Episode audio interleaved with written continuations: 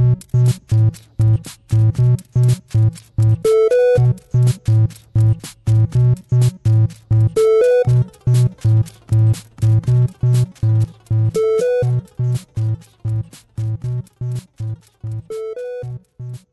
Hola, esto es Pulsa Start, soy Alejandro Marquino, vamos a repasar la actualidad del mundo de los videojuegos, pero antes de empezar, dejadme que os recuerde que si queréis colaborar conmigo lo podéis hacer en patreon.com barra Alejandro Marquino y que me dejéis valoraciones en vuestra app de podcast favorita. Y empezamos con la VR2 de PlayStation, y es que Sony eh, a través de su blog publicó las primeras imágenes ya de cómo va a ser su headset, cómo van a ser los mandos de su VR, de esta versión VR2 para nueva generación, para PlayStation 5 que recordamos todavía no tiene fecha de lanzamiento en cuanto al diseño. A mí me gusta más que el diseño de la consola. Por ejemplo, yo que sé, es que el DualSense es bonito, los auriculares estos 3D de Sony son bonitos y la VR que han presentado así muy, muy ovalada, muy blanquita, muy futurista, está muy guay. O sea, es que todo es bonito excepto la putísima consola. Pero vaya, lo que os comentaba, llevará dos mandos, uno en cada mano, así con una forma ovalada para cogerlo por, para meterlo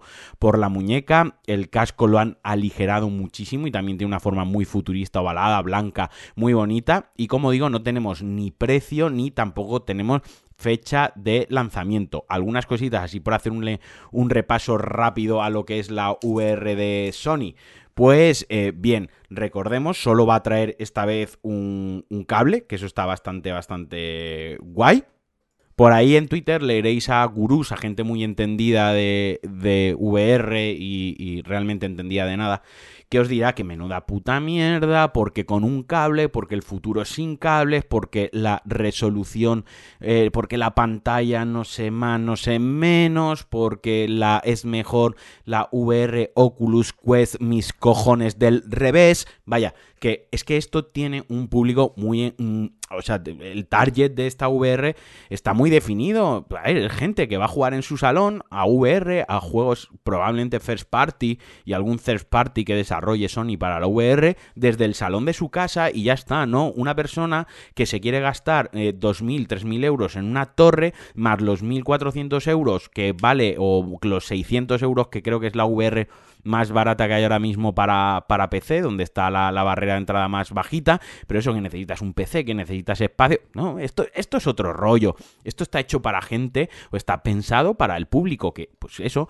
más entre comillas, casual de la VR, sino pues para quien sea, quien tenga su PlayStation y quiera disfrutar de la VR y, y sin, demasiadas, sin, sin, demasiadas historias, quiero decir, que, que, yo lo veo de puta madre, por eso, las comparaciones con el resto de VR y, eh, no, es que trae un cable y el futuro es sin cable, sí, bueno, también el futuro es, son muchas otras cosas, iba a decir una tontería muy grande, pero vaya que por un cable tampoco es que te vayas a estrangular, no sé, te vas a hacer asfixia autoerótica de esta mm, con el cable de la VR, pues no, si probablemente la mayoría de la gente juegue sentada desde su sofá o algún juego que requiera estar de pie, pero que no va a requerir demasiado movimiento. Y así pues rápidamente una, un repaso rápido por la VR2 de PlayStation y una pantalla OLED, la, el panel es 2000 por 2040 por cada ojo, eh, la tasa de refresco creo que son, creo, os estoy hablando medio de cabeza, 120 hercios, además se pueden ajustar eh, las lentes, lleva cuatro cámaras en el casco y luego llevará una cámara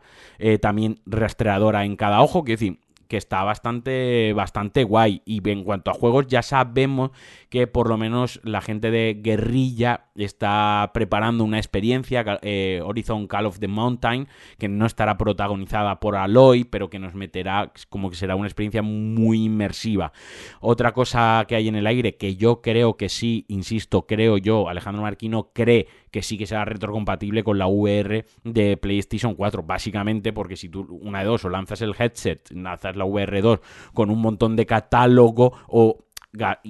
es que esto va a costar 400 euros mínimo o incentivar la compra, pues yo que sé, si ya tienes juegos anteriores comprados en tu biblioteca que los puedes aprovechar, cojonudo, y si no, pues también tienes el reclamo de todos estos juegos también son compatibles y lo podéis comprar. Sea como fuere, como os digo, no os puedo enseñar imágenes aquí porque esto es un podcast, es la gracia que tiene, pero vaya, creedme que tiene un diseño bastante, bastante bonito para lo que suele ser eh, PlayStation y sobre todo para lo que suele ser la VR. Y otra cosita para los amantes, eh, las amantes de Destiny 2, que hay muchísima gente, la Reina Bruja ya está disponible tanto en Stadia, me,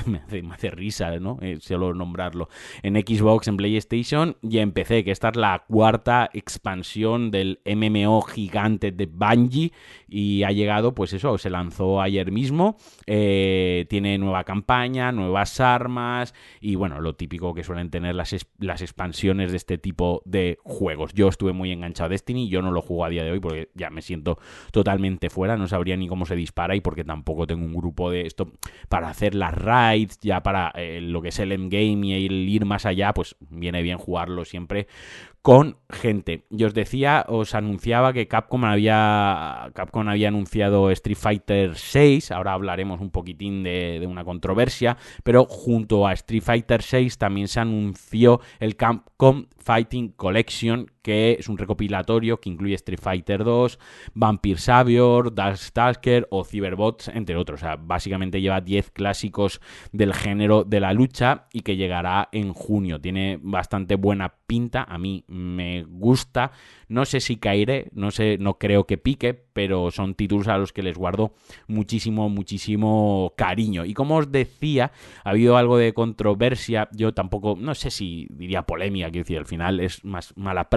o lo feo que queda eh, como compañía, ¿no? Que,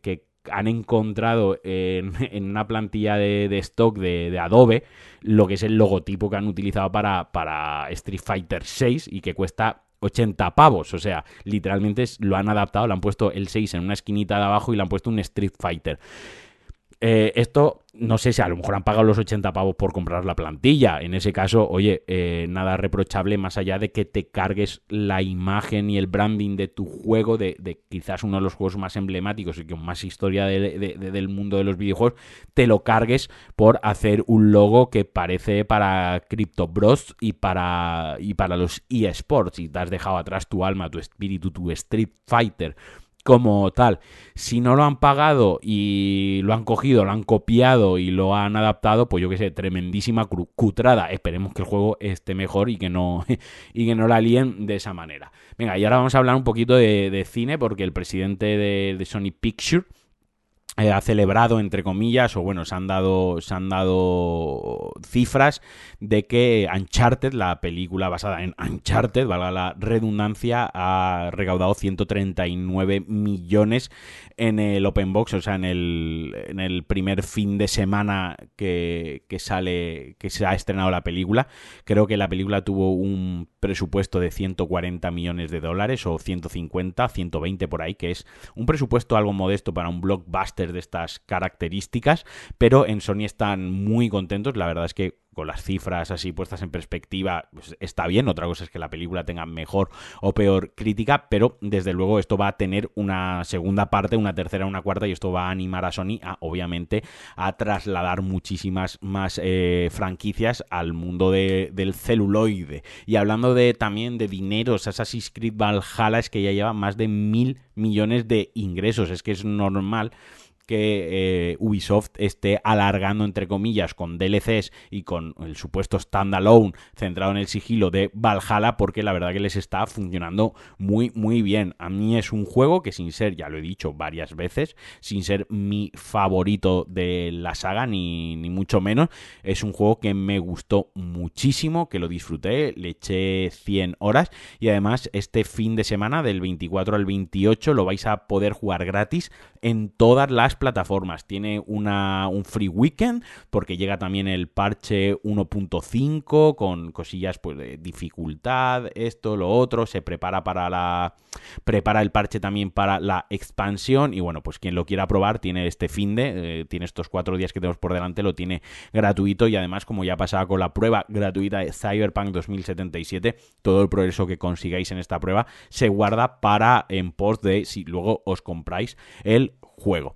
Y vamos a hablar ahora de Guardianes de la Galaxia porque eh, Square Enix ha dicho que vendió menos de lo esperado en su lanzamiento y que luego ha remontado los meses posteriores gracias a los incentivos eh, para la venta del juego. Esto quiere decir gracias a las ofertas que han ido poniendo en las diferentes plataformas y demás. Yo no, o sea, quiero decir, no me sorprende porque la verdad que la comunicación del lanzamiento del juego fue así un poco raruna, cómo se anunció, cómo luego se fue también eh, publicando cada vez más información del juego, se basaba mucho en ese tono gamberro, musiquero, ochentero de los Guardianes de la Galaxia, pero no tenía las licencias oficiales de los actores, claro, eso hacía pues como, como el juego de los Avengers, pero ni mucho menos, este juego luego ha salido y ha resultado que está muy bien, pero sí que es verdad que cuando el juego sale de lanzamiento hasta que el boca a boca actúa, pasan unos meses. Y si tú lo que tienes unas expectativas de venta de lanzamiento, pues eh, tienes que currártelo bastante más, al menos en mi opinión. Ya os digo, desde aquí sentado desde mi despachito, en mi Marcus, con mi Yeti, y un café que me estoy tomando, muy fácil opinar de esto,